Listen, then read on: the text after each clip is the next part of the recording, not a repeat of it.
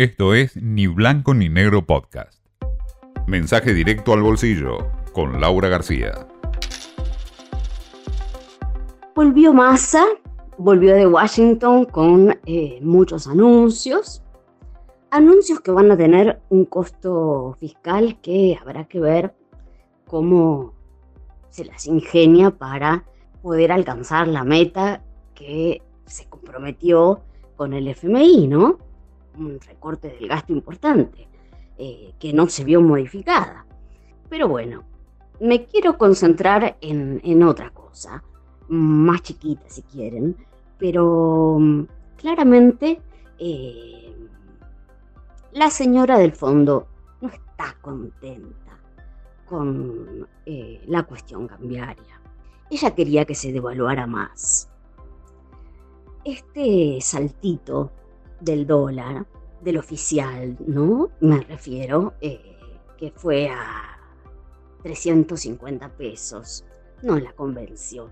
Ya lo hemos dicho, creo que las negociaciones habían arrancado hablando de un salto del 100% y terminamos devaluando 22%. Y mm, claramente quedó molesta. De ahí que surgieron nuevas restricciones en torno al manejo del dólar, fueron impuestas a nuestro país y que ahora empiezan a, aflorar, ¿no? Eh, empezamos a enterarnos. Por ejemplo, que han limitado la autonomía del Banco Central para intervenir tanto en el mercado de los dólares financieros, esto es el MEP y el contado con liqui, o sea, los dólares en los que se interviene con bonos y en el mercado de futuros, un mercado muy importante, el de los contratos a futuro que marcan expectativas. El fondo no, no quisiera que el Banco Central interviniera en absoluto, ¿no? Pero bueno, ha fijado incluso eh, topes de intervención justo en la víspera electoral, ¿no? O sea, peor momento imposible.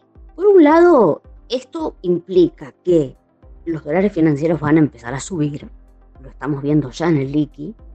Además, ya había muy poca liquidez, o sea, muy poca cantidad eh, en circulación de los bonos que se utilizan para hacer MEP y hacer contado con liqui, porque se, utilizan ciertos bonos en particular, ¿no? Que son especialmente líquidos, o sea, que son abundantes en el mercado. Pero también es muy interesante el tema del mercado de futuros, porque como decíamos, originariamente la función es que reflejen expectativas de devaluación, porque un contrato de futuro es una tasa implícita de devaluación, contiene una tasa implícita de devaluación. Pero como estaba tan intervenido, como el principal jugador era el, Banco Central, terminaba siendo ¿no? Eh, bastante irrelevante.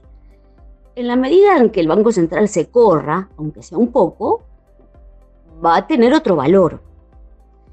Y bueno, ya tenemos el dólar oficial en, si no me equivoco, 600, creo que 658 pesos a fin de año. Y lo que salta a la vista claramente es, primero, la desconfianza respecto de que vayan a mantener el valor actual hasta las elecciones, como dicen que van a hacer.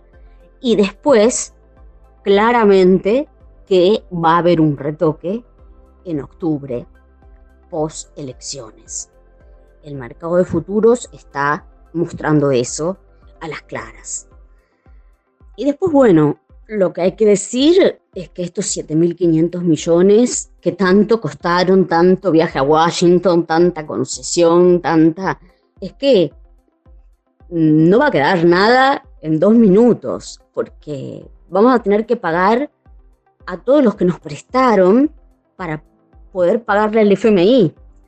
Qatar, la CAF, tuvimos que activar el swap con China. Un swap es un préstamo en, yuanes, que mientras que está ahí no pasa nada, pero cuando lo activas, cuando lo empezás a usar, empieza a generar intereses. Entonces va a haber que pagarlo para pagarle al organismo, más los desembolsos programados de acá a fin de año.